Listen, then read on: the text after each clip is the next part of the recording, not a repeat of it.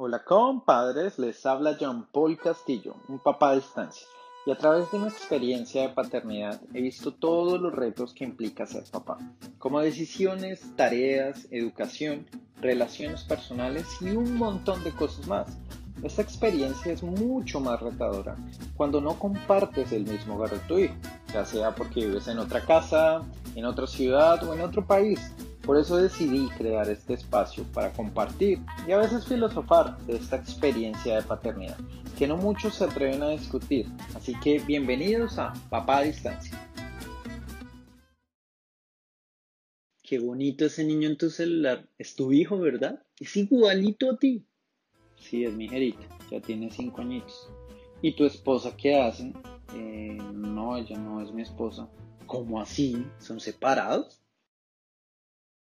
Relación entre papás separados. Les soy muy sincero. Escribir este capítulo me tomó más tiempo de lo normal. No solo porque escribirlo en sí es muy difícil, sino porque también el manejo de la relación de padres separados no es para nada fácil.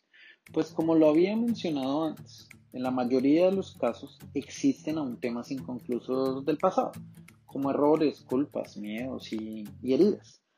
Estas se convierten en filtros que desdibujan la realidad. Es decir, si te sentiste en algún momento de tu vida herido por tu expareja y de alguna manera entendiste que lo hizo por, digamos, no sé, egoísmo, inmediatamente ese filtro queda casi, casi que de por vida, pues pasa a ser una etiqueta cuando ves a esa persona. Entonces, esto quiere decir que tú vas a percibir que cualquier tipo de acción es egoísta. Y así, esto mezclado con un montón de miles de etiquetas muy bien definidas, gracias a las experiencias pasadas.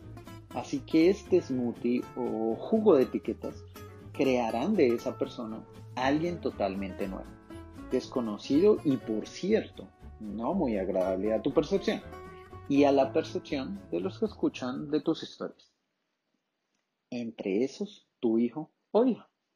Y asimismo, tu expareja tiene filtros de ti. Estos filtros de percepción se agudecen o se vuelven más fuertes cuando no existe una comunicación clara, sincera y sobre todo objetiva. Entonces, a la hora de tomar decisiones o discutir de algún tema, el egoísta quiere hacer sentir mal a la intensa. Básicamente, eso sería una percepción de cualquier tipo de discusión entre papás separados. Esto no es lo más grave. Lo más grave es que el egoísta y la intensa, mm, por decirlo así, son lo único que ese niño o niña tienen y son los que van a trabajar en equipo para poder tomar decisiones asertivas a la hora de la educación, formación en valores y crianza, entre otros. Es decir, para ser más claro, el egoísta y la intensa son los encargados de enseñarle a sus hijos cómo percibir y desenvolverse en el mundo.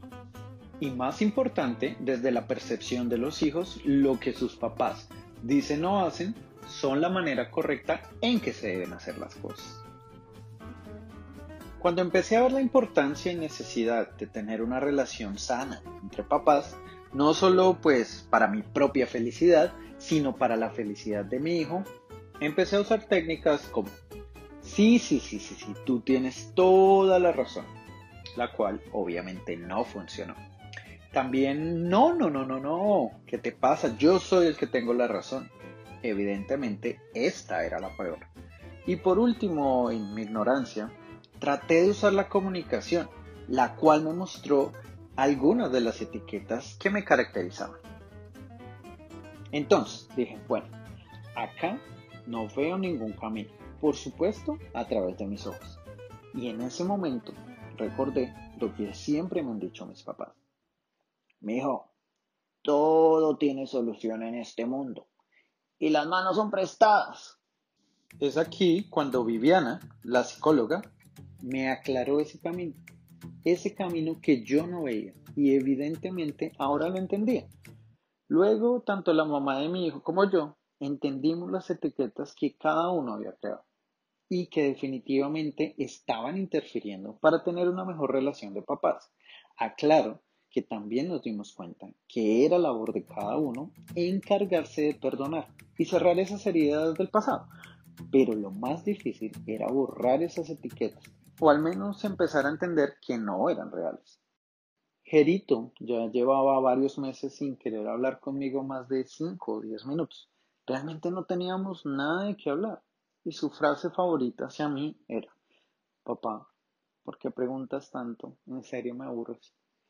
Después de un tiempo, afortunadamente las etiquetas entre la mamá de mi hijo y yo ya se iban desvaneciendo.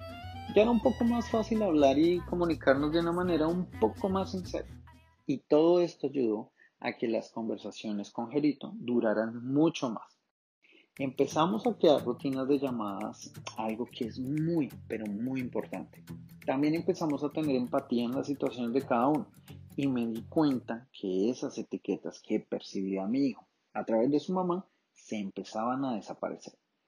Esto dio paso a crear un lazo papá-hijo que indiscutiblemente siempre había existido, pero que antes no era tan evidente la comunicación que empezamos a crear entre papás empezó a influir directamente en la comunicación que yo tenía con mi hijo.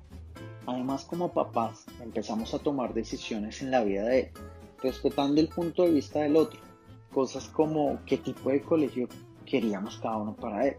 También comenzamos a identificar sus habilidades y ayudarle a desarrollarlas como el canto, la pintura, el baile y un montón de las mejores características que él heredó de cada uno. Abro paréntesis, creo que un hijo hereda los mejores genes y habilidades, tanto de papá como de mamá. Es como esa versión 2.0 con las mejores actualizaciones de las dos partes.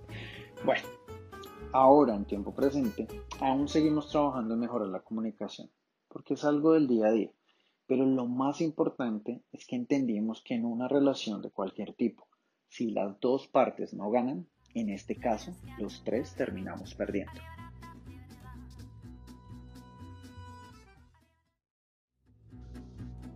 Espero que les haya gustado este capítulo. Recuerden que si quieren apoyar esta iniciativa, aportar sus experiencias y comentarios, sugerir temas a tratar y especialmente estar al tanto del nuevo contenido, los invito a seguirme en Facebook e Instagram como arroba papadistancia.